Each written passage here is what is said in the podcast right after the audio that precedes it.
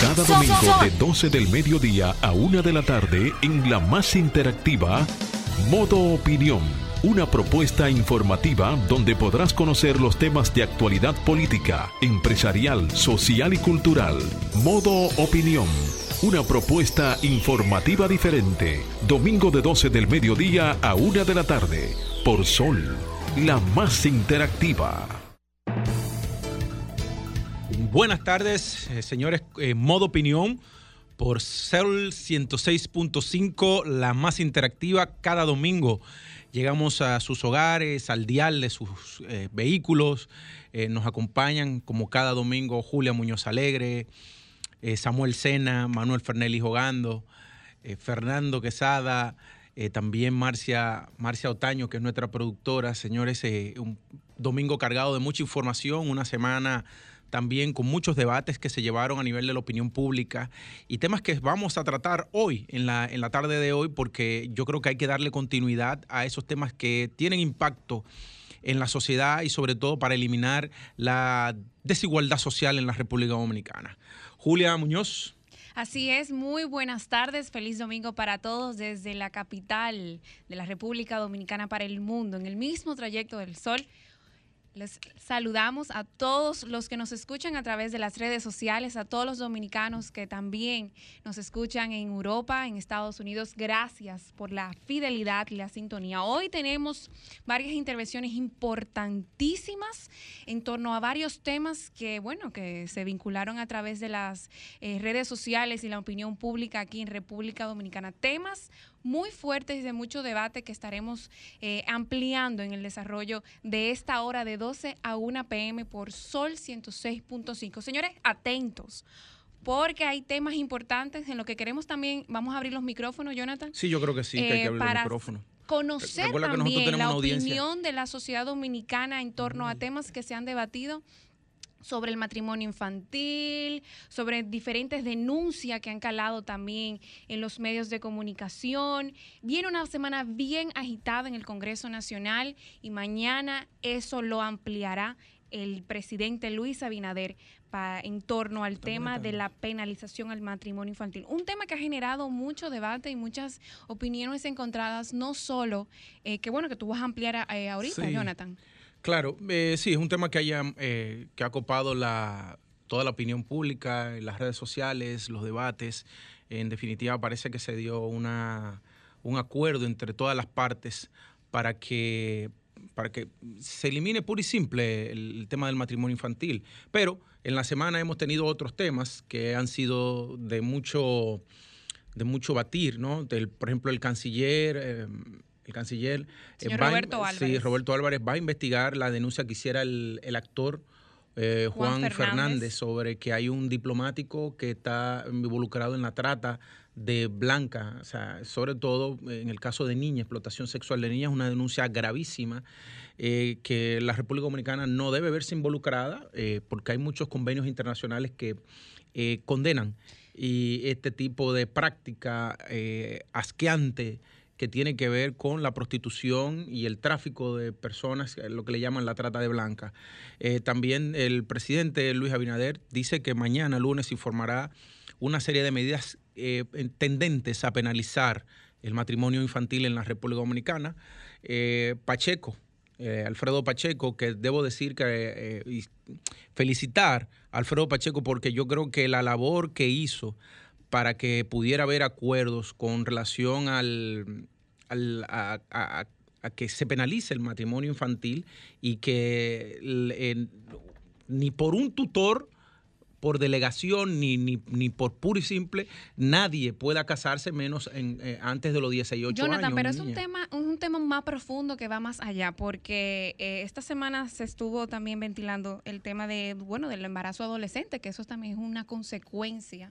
El matrimonio infantil es una consecuencia del embarazo adolescente cuando una menor de edad queda embarazada. Eh, es una de las consecuencias. Una de las consecuencias. Y en ese, en ese mismo orden, eh, un periodista, bueno, aquí José Lalú en una de, las intervenciones amplió sobre eso y dijo que, y me pareció como importante tomar en cuenta esa opinión de, bueno, si una menor en un campo dominicano, en una zona rural, de, de una zona vulnerable, queda embarazada, y bueno, la mayoría de las personas, bueno, las familias dominicanas en esas zonas lo que hacen es, bueno, entregarle a esa muchachita menor de edad a esa persona adulta porque quedó embarazada. Pero en los casos en los que esa, esa adolescente queda embarazada, ¿queda huérfana después? Bueno, no, no, debería.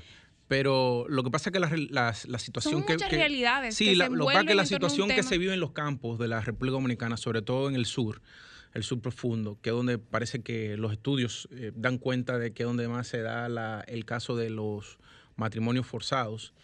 Eh, pero nosotros no escapamos de la realidad en los barrios de, la, República Dominicana. Del, Gran Santo Domingo, de la cantidad de niñas entre 12 y 18 años que, están embarazadas, que quedan embarazadas que son madres. Y hay consecuencias para los padres que permiten eso. Habrá, o sea, es un tema que hay que también verlo más allá, porque tal vez una menor de edad no tiene la competencia Lo que, pasa es que ahí se da mucho el tema del entorno social donde se desarrollan las niñas. Eh, el propio entorno social las lleva a ella a tener relaciones sexuales eh, sin, sin, estar preparadas, o sea, simplemente por una moda. Yo creo que hay un tema también de la banalización de la sexualidad, del cuerpo. Eh, hay que ver también cómo se da el fenómeno del sexting entre todos esos muchachos. o, sea, que es un tema que hay que, hay que evaluarlo y hay que eh, comentarlo en todo el sentido de la palabra. Otro aspecto más es que el cambio de las vías en la en genera percance entre la DGCET y los residentes.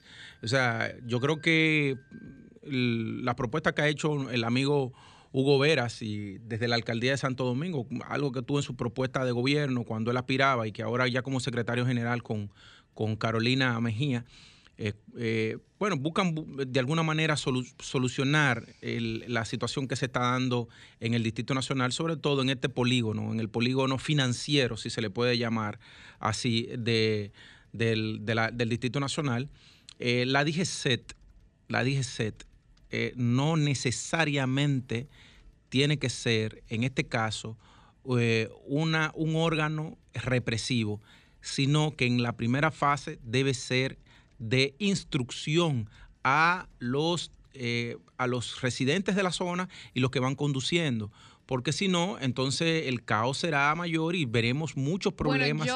veremos muchos problemas entre conductores y, la, y los agentes de la DGC. Yo casi me he robado varias calles sin querer eh, en el, día de ayer y hoy porque hubo un cambio de, dirección y es importante también eh, que la gente esté muy pendiente porque uno puede pecar de también de ir en vía contraria en sitios donde uno tenía más de muchísimos años yendo en una edición. Claro, claro que sí. y también yo creo que también la alcaldía tiene que probar y chequear si va a valer, si, si, si funciona al fin y al cabo, porque también nada está escrito sobre piedra y hay que ver si realmente va a funcionar y si se va a resolver. Demos, el demos la bienvenida a Manuel que se conectó con nosotros. Manuel, buenas tardes, ¿cómo estás? Buenas tardes, Jonathan y Julia, ¿me escuchan? sí, sí te escuchamos muy bien. Bueno, gracias por permitirme introducir. Pensaba que desde cabina no, no estábamos conectados, pero gracias a Dios se, se pudo solucionar el tema que semanas pasadas había ocurrido. Gracias a los dos, gracias a las personas que están en sintonía en modo opinión. Hoy quería introducir, pues, con una noticia que acaba de salir, es que la Fuerza del Pueblo acaba de ingresar otro senador a sus filas. ¿Otro? Ya, ya no serían ocho, sino nueve. Pero aparte de Franklin Peña, otro. Peña, Ah, de la provincia de San Pedro de Macorís. Eh, imagino que ya el PLD no seguiría pues eh, peleando, debatiendo su segunda mayoría en el Senado de cara al Consejo Nacional de la Magistratura. Porque definitivamente no es más que tres. Yo, mira, yo creo que están complaciendo al presidente Danilo Medina cuando él dijo que lo que quería era un partido chiquito. Definitivamente. lo están complaciendo. Lo está complaciendo. el, el, sueño al presidente Daniel Medina de querer un partido chiquito porque la fuerza del pueblo cada vez más va sumando más adeptos, sobre todo en el Congreso Nacional y en las alcaldías. Y eso que me han dicho que faltan todavía. Sí, pero parece que Leonel Fernández tiene una ruta telemicro por, por, por todo el país recogiendo gente en una patana poco a poco va el presidente Fernández sumando adeptos a la fuerza del pueblo. Tú sabes, Manuel, que eso, eso a mí me, llama mucho la atención porque pone en evidencia cuál era el verdadero liderazgo dentro del PLD entre los dos, entre estos dos, entre Danilo Medina y Leonel Fernández, porque cuando tú ves que se da esa, esa, e, esa, esa estampida de gente que se está yendo en el del PLD, que me consta, que me consta que los muchachos, los jóvenes, eh, están muy fajados en la renovación del partido y en, y en este Congreso, los jóvenes del PLD, porque los he visto reunidos. Pero sin embargo hay gente que ya está dejando entrever muy claramente todo ese disgusto que hubo durante largo tiempo con, Danilo Medina y, la gente que, sí, que, estaba en el entorno de Danilo Medina con, esta cantidad de, políticos que se están yendo. Prácticamente el PLD está quedando disminuido en las provincias cuando se le van los presidentes eh, eh, provinciales con, hacia la fuerza del pueblo. No, definitivamente. Y, es, llama mucho la atención la migración de los senadores, diputados, a un partido que realmente tuvo un desempeño eh, menor al, partido de ellos. El PLD obviamente tuvo un desempeño eh, mucho más favorable, un partido con más presupuesto. Y parece que ni siquiera eso ha detenido eh, a los militantes del PLD a pasar a la fuerza del pueblo. Evidentemente, hay, hay una herida grande que el PLD aparentemente no ha podido sanar todavía. Y creo, creo que estoy convencido de que le queda mucho trabajo por hacer al presidente Daniel Medina y al PLD para recomponer sus fuerzas de cara al 2024. De, de, todos modos, yo entiendo que para eventualmente si ambos partidos quisieran enfrentar al PRM de manera dividida, entiendo que será imposible. Así que eventualmente, eh, más temprano que tarde, debería de haber algún tipo eh, de acuerdo de parte del PLD y la Fuerza del Pueblo de, con el si tuvieran el interés de llegar al poder nuevamente en el 2024 o el 2028. Mira, yo, yo te voy a ser sincero. Yo siento que con el PLD y la Fuerza del Pueblo va a pasar lo mismo que pasó con el, el PRM y, el PRD. Eh, mm, la apuesta de Leonel era muy clara, era una apuesta que ni siquiera era el 20, sino una apuesta al 2024 y habrá que ver qué va a pasar en el 2024 porque evidentemente que dependerá de la gestión de gobierno del, presidente Luis Abinader. Si, logra fortalecerse, si, si, al fin su, la maquinaria, el equipo engrasa en cuanto a la conducción del gobierno y comienzan a presentar resultados. Eh, tenemos que ir a una pausa, ¿verdad que sí? Vamos a una pausa y volvemos en breve. Volvemos con los comentarios.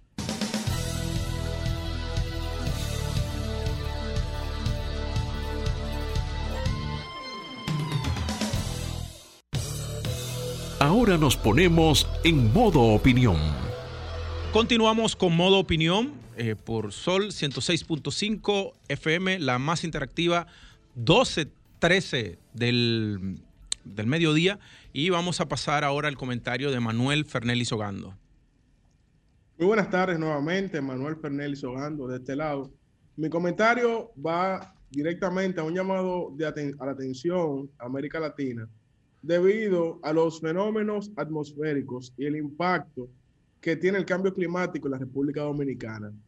Em, he visto con mucha preocupación cómo nuestra, nuestra región no se ha preparado de manera adecuada a los embates que tienen el cambio climático, eh, tanto en la República Dominicana, en el Caribe, en toda Latinoamérica. Eh, ahora mismo eh, acaba de, de, pasar sobre Honduras, Nicaragua, Guatemala, la tormenta ETA. Ha dejado daños terribles, sobre todo en Honduras y Nicaragua, donde se han perdido muchas vidas, donde muchas personas han, han perdido sus hogares, donde ha habido una saturación de la tierra enorme. Y sin embargo, una, tormenta que, acaba de salir la semana pasada, ya se está anunciando una nueva tormenta, que es la, la tormenta Iota, que va a entrar también eh, por Honduras a, Latinoamérica. Eh, se prevé que toque la costa de Florida y también que pase por Cuba. Gracias a Dios, ambas tormentas no han afectado a la República Dominicana. Sin embargo, entiendo que el desempeño de América Latina eh, para mitigar el cambio climático ha sido demasiado pobre. Yo entiendo que nuestra región debe aunar esfuerzos serios debe de prever, debe tener una política de prevención ante los desastres naturales. Es cierto que la inversión que hay que hacer en nuestros países es cuantiosa, es significativa y hablamos de países eh, que somos eh, pobres en comparación con las grandes economías del mundo, pero entiendo que el momento es propicio para definir una agenda real y seria de trabajo para mitigar estos embates del cambio climático que tanto afectan nuestras economías. No es posible que cada año nuestros países tengan que disponer de grandes sumas de dinero, de millones y millones de dólares, para, eh, para bueno, para luego que pasan los, los fenómenos atmosféricos. Sin embargo, nuestra eh, prevención es pobre. Es muy pobre lo que hace, es muy poco lo que hacemos como países para prevenir eh, que se pierdan tantas vidas todos los años. La temporada ciclónica acaba oficialmente el día 30 de este mes. Tenemos 15 días más de, de tormentas tropicales, de muchas lluvias, de deslizamiento de tierra, de vidas que se van perdiendo sin los estados ponerse de acuerdo en una política seria y fuerte que pueda hacer frente a los desastres naturales. Quiero hacer este llamado de alerta, quiero eh, poner en atención los presidentes de Honduras, Nicaragua, Guatemala, eh, República Dominicana, ¿por qué no? Eh, también, bueno, esto afecta parte de Florida, Estados Unidos donde se pueda lograr un consenso, donde se pueda armar una estrategia seria, una estrategia firme de cara quizás al, próximo quinquenio, a los próximos 10 años, eh, donde Latinoamérica pueda tener pues una proyección de prevención a los desastres naturales que tanto afectan nuestros países y que cada año se cobran tantas vidas. Mira, muy buen comentario, Manuel, porque déjame decirte que a propósito de lo juramentado en el SICA en esta semana, eh, el sistema de integración centroamericano, pues entre, entre las políticas que debe tener son la de eh, prevención y mitigación de desastres. Porque lo que tengo entendido, es una información que yo no le he confirmado, que ese huracán ETA, esa tormenta ETA, entró fue por el Pacífico. Porque no es, no es habitual que en esa zona de Centroamérica tú tengas tormentas que sean tan dañinas y tan, y tan, tan catastróficas. Entonces, eh, un fenómeno que te cruza de, un océano a otro océano. Es decir, del Océano Pacífico al Océano Atlántico. Algo que yo particularmente, no sé, tendría que ser un meteorólogo, un eh, eh, especialista en eso, que nos diga si ese fenómeno es, es habitual en otra zona, porque de verdad que nunca había visto ese caso pero de una manera u otra, todos los años estamos ante el, ante el mismo desafío. Y la respuesta que han dado nuestros países ante esa problemática ha sido muy pobre, muy demasiado pobre. Y eso, eso nos afecta cada año nos, y, nos pone trabas en nuestro presupuesto. Un presupuesto podemos destinar a educación, a, a salud, a vivienda. Lamentablemente tenemos que, que destinarlo para socorrer a nuestros ciudadanos. Eso es correcto. Es algo propio que debe hacer el gobierno, pero esto preocupa que no haya un plan, que no se visualice ningún plan. Claro, claro, un plan a nivel de la región para eso. Muy buen comentario, señores. Eh, vamos a continuar ahora con el comentario de la señora Julia Muñoz Alegre. Permiso, señorita. A la señorita Julia Muñoz Alegre. Lo más bello que hay en la radio dominical en la República Dominicana. Miren esa sonrisa. Y en ese mismo orden, Manuel, eh, quería hablar sobre algo, de una acción muy importante que ha hecho el gobierno dominicano esta semana con el lanzamiento del plan de promoción comercial, donde pone a disposición y en marcha y en responsabilidad al cuerpo diplomático y al cuerpo consular del país acreditado en el exterior la responsabilidad de promocionar y optimizar las exportaciones y generar todo lo que tiene que ver la dinamización de la economía a nivel internacional. Esto es un hito histórico que dentro de, poco tiempo se ha organizado entre Pro Dominicana y el Ministerio de Relaciones Exteriores. Y es importante porque establecen metas específicas a los diplomáticos para promover la inversión extranjera y también las exportaciones dominicanas. Dentro de este, de este gran plan en el cual se lanzó en esta semana, detallaron algunos puntos importantes que entiendo que va a ayudarnos a poder avanzar en la línea de poder reactivar la economía nacional. Y, es un instrumento que buscará alcanzar metas de exportación e inversión y posicionamiento de nuestra marca país, que, es muy importante ahora con todo el tema de la pandemia. Entendemos y celebramos y nos sentimos de muchísima eh, gratitud que estemos enfocando todas esas energías y todos esos esfuerzos, ya que a nivel internacional estábamos un poquito rezagados, estábamos un poquito... Eh, podría decir la palabra, eh, descuidados con el tema de fijar a nuestros cuerpos diplomáticos metas, metas específicas. Y dentro de una de esas es, ellos tienen la responsabilidad de colocar al menos dos productos al año con potencial en el mercado que puedan ser suplidos por República Dominicana. Además, tienen la responsabilidad. A mí me gusta que, que el nuevo gobierno esté poniendo responsabilidades firmas y directas, porque si no, nunca va a haber cambio. Nunca va a haber cambio, Jonathan. Eso es correcto. Mira, muy buen comentario, Julia. ¿Tú sabes por qué? Porque ese plan, eh, plan... Eh, de promoción comercial 2021. lo que busca es reactivar de alguna manera las exportaciones y también la inversión extranjera directa. Eh, en los ocho años pasados, debemos decir, señores, que nosotros perdimos competitividad. Perdimos a nivel internacional. No, no, no. Perdimos competitividad en muchísimos aspectos dentro de la economía dominicana. Luego que se hizo un trabajo tan arduo, tan arduo, en el que tuvo un hermano mío, Andrés, Andresito Van eh, te mando un saludo, brother. Eh, cuando se lanzó el plan de competitividad sistémica para la República Dominicana, donde se analizaron los distintos escenarios dentro del Pero también hubo un gran trabajo que se hizo en la gestión pasada de Rafael Paz con el No, hombre, no, hombre, no, eso fue plume burro de lo de Rafael. Yo te estoy hablando de que pero espérate, yo te estoy hablando del Plan de Nacional de Competitividad Sistémica.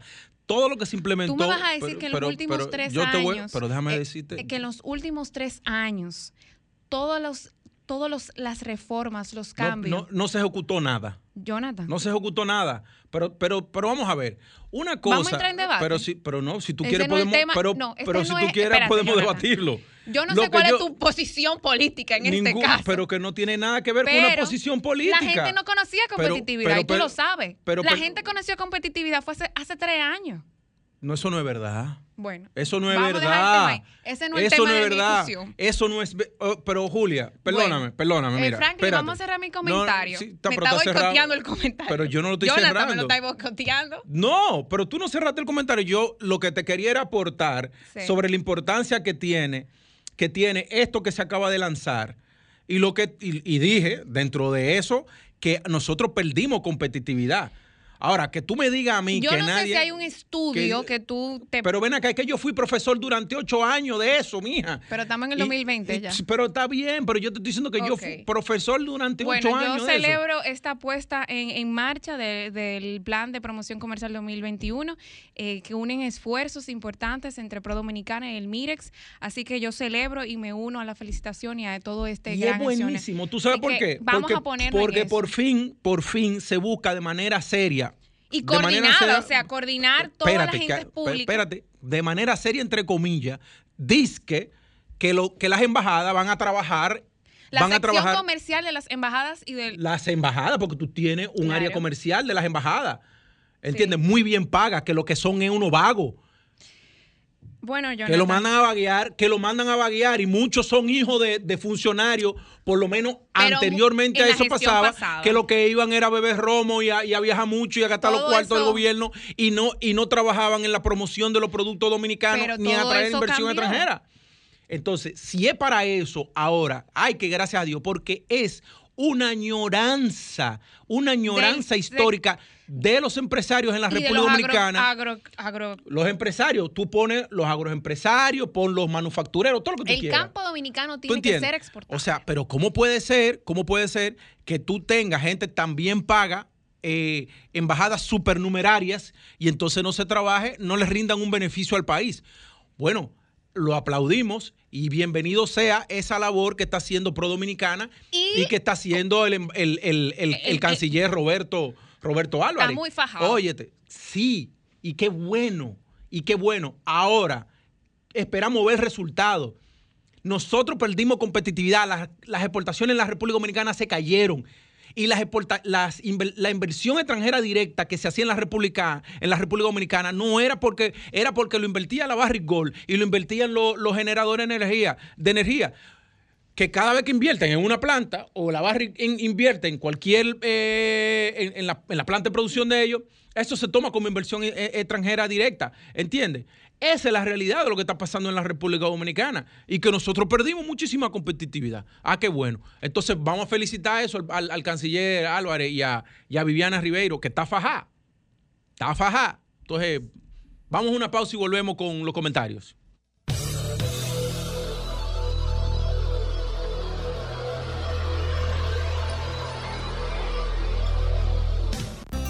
Ahora continuamos con Modo Opinión, donde nace la información. 12.29 del mediodía, señores, continuamos en Modo Opinión. vamos ahora con comentarios de este servidor, el señor Jonathan Cabrera, luego de este debate que tuvimos con, doña Julia Muñoz Alegre. Eh, doña no, señorita. que dicho sea de paso, Julia, tengo que volver a decir aquí que tu comentario es un comentario atinado y que celebramos todo lo que ha, lo que ha planteado y esos planes que se están promoviendo desde el gobierno y desde la Cancillería por un adesentamiento ¿no? del servicio exterior y eficientización de los servidores públicos que, están en, el servicio exterior. Bueno, señores, mire, eh, ante, ante todo decirle que New Partners es la empresa encuestadora más prestigiosa en la República Dominicana y así lo demostraron los números en las elecciones pasadas. Para hacer sus estudios de opinión eh, pública, eh, opinión política, de posicionamiento, los focus group, llámela al 809-412-5500 o al 829-718-0888. Miren, durante toda esta semana, eh, señores, nos vimos envueltos en un debate que copó toda la opinión pública nacional y las redes sociales, y es el relativo al matrimonio infantil. Eh, fueron muchos los proyectos de ley que, se sometieron. Yo recuerdo que inclusive la senadora Farideh Raful, eh, siendo diputada, se había abanderado sobre la eliminación de esta práctica tan aberrante que, se, que, que ha persistido históricamente en la República Dominicana. Una práctica que cuando nosotros miramos al siglo XXI con el nivel de interconectividad que se tiene en la República Dominicana, es decir, eh, tú puedes ver, cuando hablo de eh, interconectividad, es que más fácil una persona eh, compra una tarjeta para tener data, para hablar por, por WhatsApp y, interactuar por, por, las redes sociales, que, que pagar una factura eléctrica eh, de 200, 200 eh, pesos, 300 pesos como servicio prepago. Entonces, la información fluye con mucha rapidez, con mucha rapidez. Entonces, eh, ese debate que se dio en la, en la Cámara de Diputados sobre, sobre, este, sobre este aspecto, que debía eliminarse, porque ¿qué pasa con esta, esta práctica en la República Dominicana? Miren, yo, no, yo no quiero utilizar los argumentos de que tiene que ver con, el aspecto de violencia de género ni nada, porque yo creo que cuando tú le pones ese componente, es un componente que lo que hace es que desvía y, desvía la atención sobre un asunto que tiene que ver mucho con la, la desigualdad social, la responsabilidad paterna y materna eh, sobre la sobre la, la, la joven o el adolescente, eh, también un tema de la descomposición social que se viene dando en la República Dominicana, eh, también eh, hacia dónde, hasta dónde están llegando los planes sociales y las políticas públicas en la República Dominicana en favor de la niñez y en favor de esas familias que tienen carencias. Es decir, que cuando uno analiza el tema del matrimonio infantil en la República Dominicana, es multifactorial, para nosotros poder decir si se si eliminar o no. Yo creo que penalizar una práctica como esta sería lo más, lo más idóneo, lo más idóneo porque eh, ¿qué hace una niña entre de 12, entre 12 y 18 años? Eh, vamos a poner entre 12, sí, 12 y 18 años, eh, contrayendo matrimonios. porque no solo es contraer matrimonio, Ahora pensemos que esa niña que, que tuvo relaciones sexuales entre 12 y 18 años, eh, que queda embarazada, o que o un malvado la desvirgó, un malvado desvirgó a una niña. ¿Entiendes? Un tipo que no pudo contener su furia, ¿no?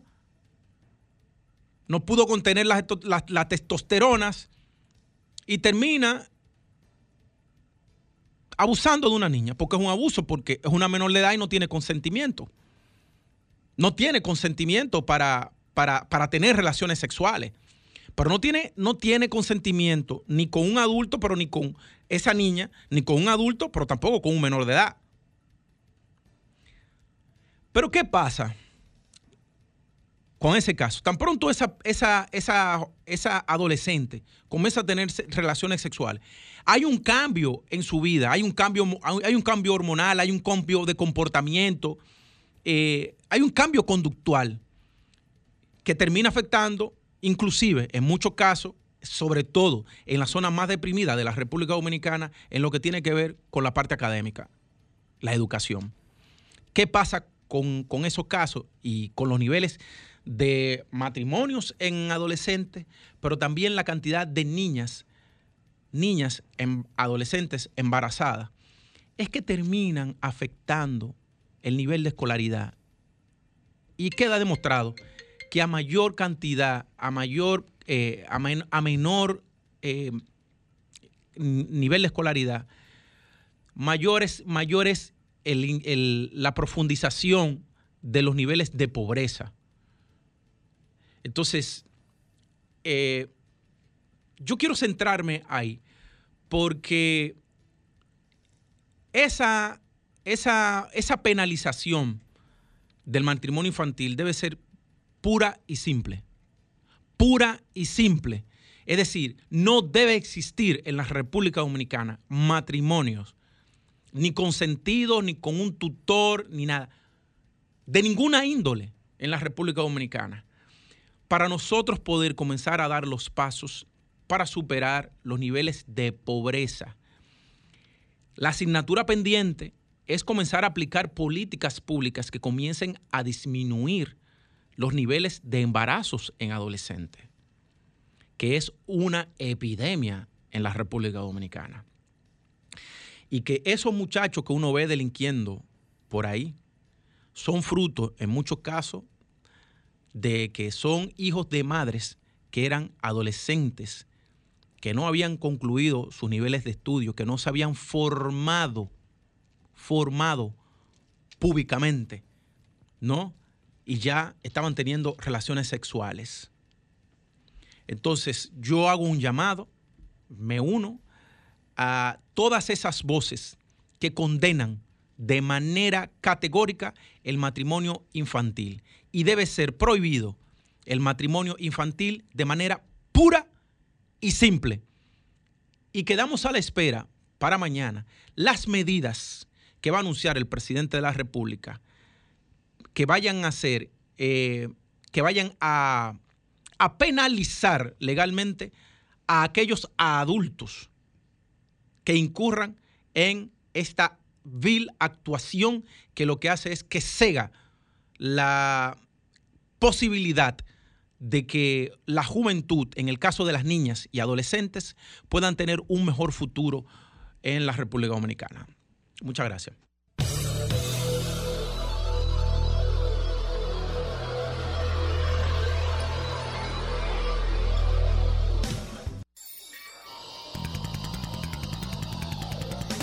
Modo Opinión presenta la entrevista. Buenas tardes, seguimos con Modo Opinión, 12.40 del mediodía y ahora tenemos un invitado de lujo, señores, si es un amigo querido de este programa. Eh, tenemos al diputado Omar Fernández para que nos de la cuente, fuerza del pueblo. de la fuerza del pueblo para que nos cuente y nos, dé su sí nos amplíe sobre este tema que se ha discutido durante esta semana eh, sobre el matrimonio y que él ha fijado fuertes posiciones. Sí ha tenido fuertes posiciones. Buenas tardes Omar cómo estás muy buenas tardes a todos. Muchísimas gracias por la oportunidad de poder comparecer eh, por este medio otra vez con los con las personas que nos escuchan sobre todo un fuerte abrazo a mi querida amiga Julia Julia Muñoz, así es, amiga tuya, Gracias, Omar. Gracias por permitirnos conectar contigo y todo el pueblo dominicano escuchándote. Queremos saber, eh, mañana el presidente va a tener una posición sobre el tema del matrimonio infantil, pero esta semana fuiste uno de los de los congresistas, de los diputados que fijó una posición muy muy fuerte. Queremos que nos las amplíe eh, por esta vía. Claro que sí. Esta semana en la Comisión de Justicia nos reunimos el miércoles para tratar como único tema en agenda el proyecto de ley que busca prohibir el matrimonio entre eh, menores de edad. El proyecto se llama matrimonio infantil, pero es, bueno precisar que el matrimonio infantil como tal no existe en República Dominicana. El propio Código del Menor define lo que es un infante y un infante es hasta los 12 años. Por lo que eh, creo que siempre es bueno como aclarar las cosas y decir para que la gente un poco también entienda, ¿verdad? Los términos. Claro. Matrimonio infantil como tal, eso no existe en República Dominicana. Lo que existe es matrimonio entre menores de edad. Entonces, eh, bueno, ese era el único tema en agenda que se iba a conocer ese día. Y allí eh, un, diputado, un colega diputado, eh, luego de que se luego de que el, proponente del proyecto de ley motivó su proyecto para que fuéramos luego a votar como comisión para rendir un informe favorable o no del proyecto, un colega diputado allí sometió una, una nueva propuesta que establecía una dispensa al proyecto original.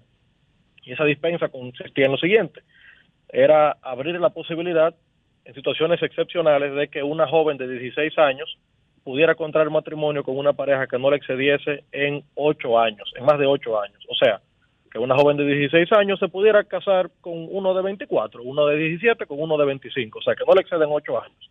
Porque esa propuesta eh, le ponía un fin a la, al peor formato del matrimonio con una menor edad, que es el, señor adulto de 50, 60 años que se lleva a la muchacha de 15 años de su casa, por situaciones económicas, caridades, etcétera, ya sabemos todo.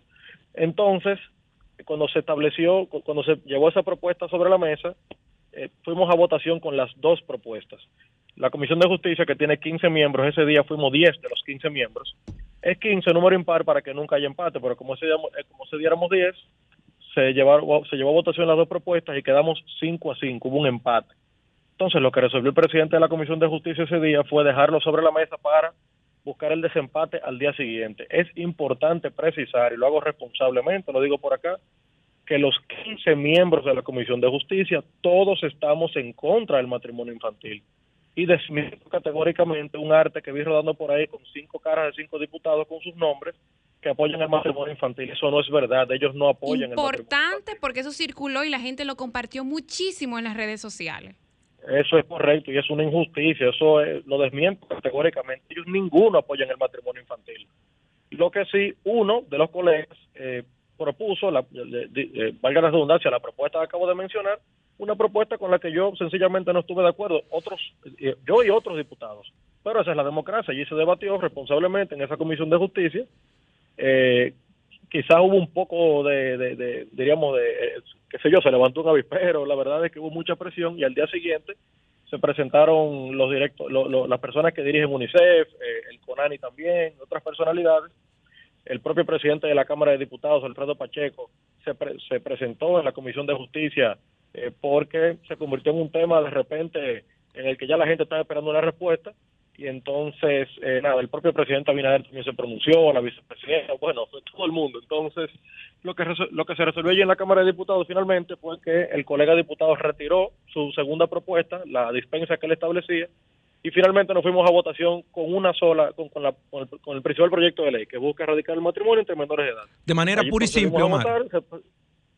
sí, sí, correcto. Allí procedimos a votar y de manera unánime eh, todos estuvimos de acuerdo con ese proyecto de ley. Déjame, déjame, hacerte una pregunta, Omar. Déjame hacerte una pregunta, porque se habla de matrimonio y es una firma civil, ¿verdad? Por una oficialía civil.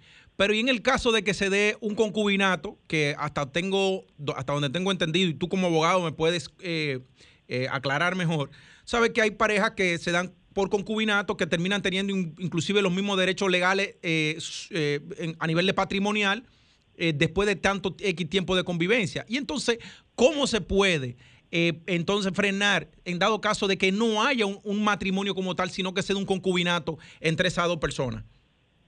Bueno, la unión de hecho ya es otro tema y por eso por eso yo también he dicho que ese proyecto de ley si se convierte en ley, cuando llegue al hemiciclo y votemos y luego vaya al Senado y se vote también y supongo yo que, por la línea que ha bajado el, PRM y los demás partidos ya veo como que eso será una realidad, tampoco creo que esa ley resuelva el problema de fondo. Es un primer paso hacia donde tenemos que ir. Eso tendrá que venir acompañado de políticas públicas de todo tipo, educación, eh, eh, diremos educación hasta sexual, cultural a la gente, para que entiendan el tiempo que eh, es una nueva realidad y tenemos que adaptarnos a ella. O sea, también hay muy, diríamos, también hay un área gris en el asunto y es, la siguiente. En el artículo 21 de la Constitución, donde habla cómo se tiene la ciudadanía dominicana, eh, en el numeral 3, ahora, honestamente, son tantos los artículos y leyes que he visto en estos días que ahora me dicen pero, pero creo que en el, en el numeral 3 del artículo 21, que habla sobre cómo se adquiere la ciudadanía dominicana, menciona y dice que se podrá adquirir la ciudadanía dominicana al contraer matrimonio con un dominicano, aunque no haya cumplido la mayoría de edad.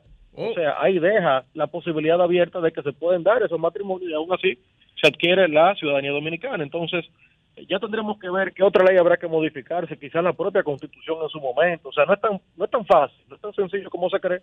No es que la ley ya resolvió todo el problema, pero definitivamente es un primer buen paso hacia la dirección donde queremos ir. Mira, eh, Omar, no te puedo dejar ir porque tú, eh, eh, vamos, a, vamos a hablar un poquitito, un poquitito nada más de política, porque cómo, cómo vamos a desaprovecharte, ¿no? Porque además tú, de una manera genial, en un momento determinado, te creaste el concepto del aguacate. Y, parece que, los aguacates comenzaron ya a caer. Eh, ya el, senador Franklin Peña dio un paso adelante, renunció y, entra a formar parte de la, de la Fuerza del Pueblo. En el caso de Carlos Guzmán, que lo hizo en Santo Domingo Norte, y, bueno, y cuánta gente se llevó, ¿no? Eh, Cuéntanos ¿qué, qué, más nos espera a nosotros, los que estamos aquí en la opinión pública, con relación a la fuerza del pueblo. Y, si definitivamente. Van a tumbar todos los aguacates. Si, si van a seguir todavía recogiendo aguacate.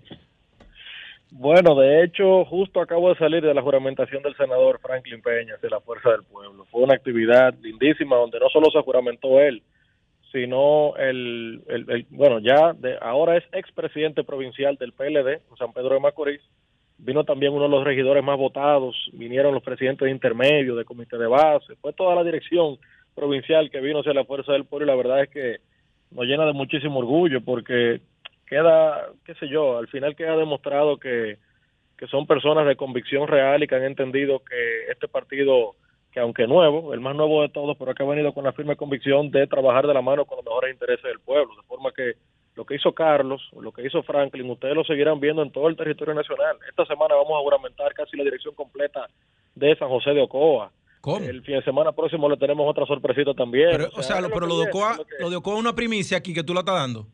Una primicia. Estoy dando esa primicia por acá. Ay, señores.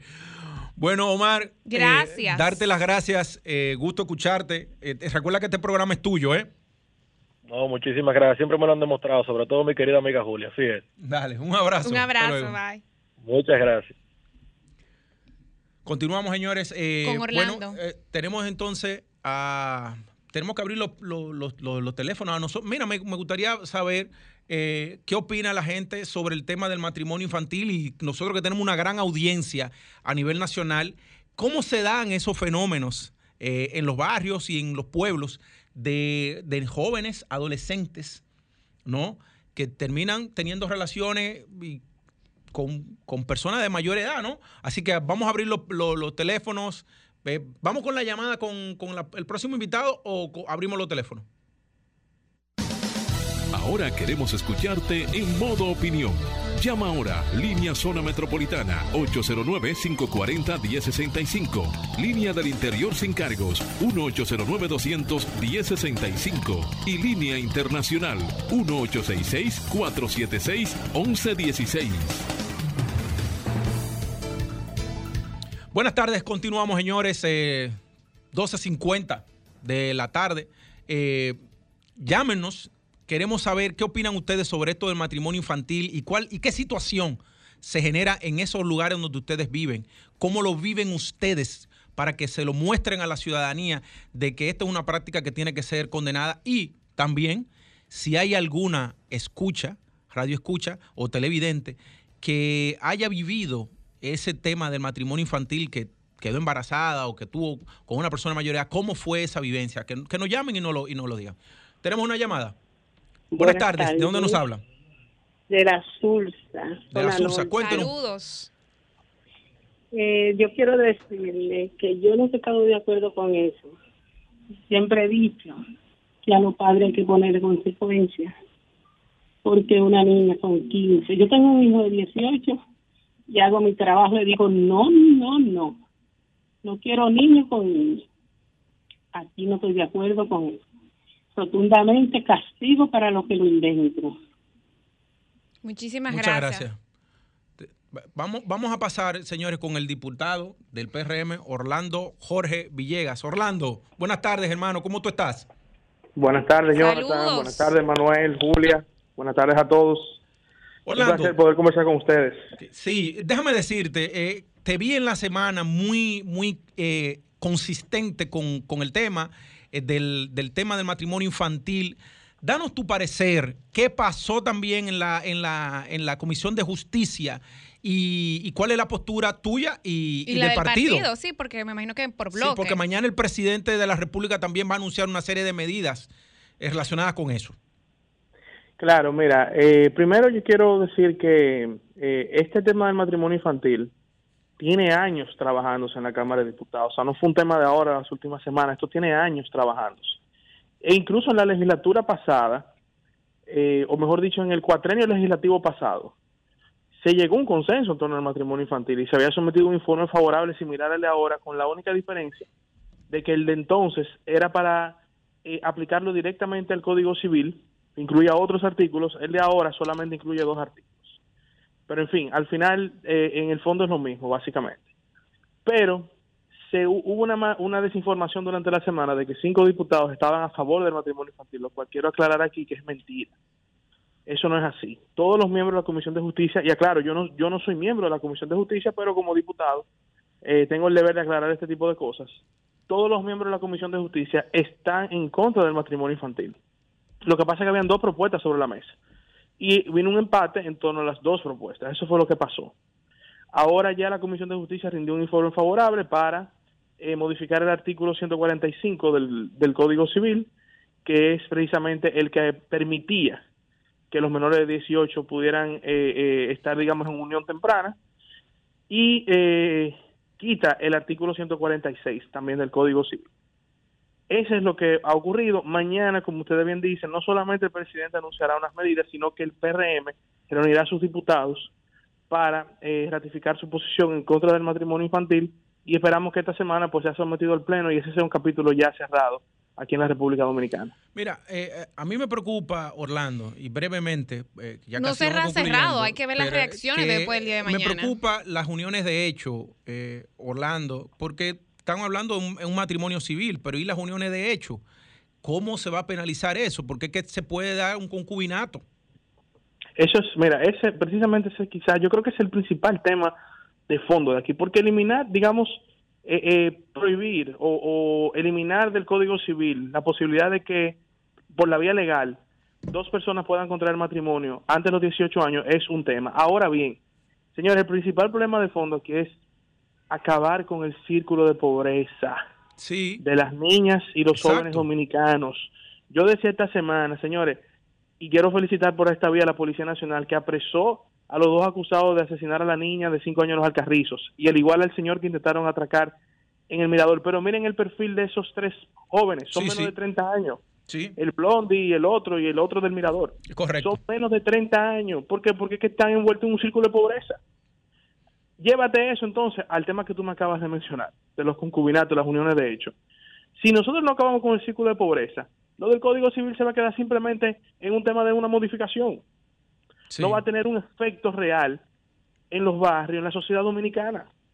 Entonces tenemos que traer ahora a la Cámara de Diputados temas de fondo que combatan la pobreza, cómo mejorar la economía, cómo crear oportunidades. Esos son los temas de verdad que tenemos que nosotros atacar en el Congreso.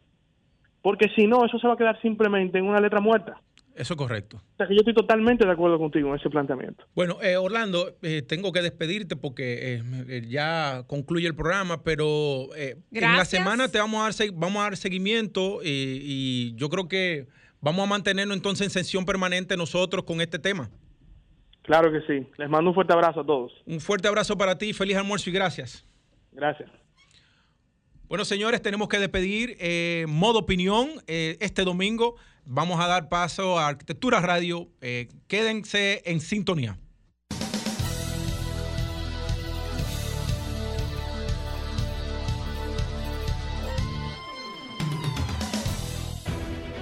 Sol 106.5, la más interactiva. Una emisora RCC Miria.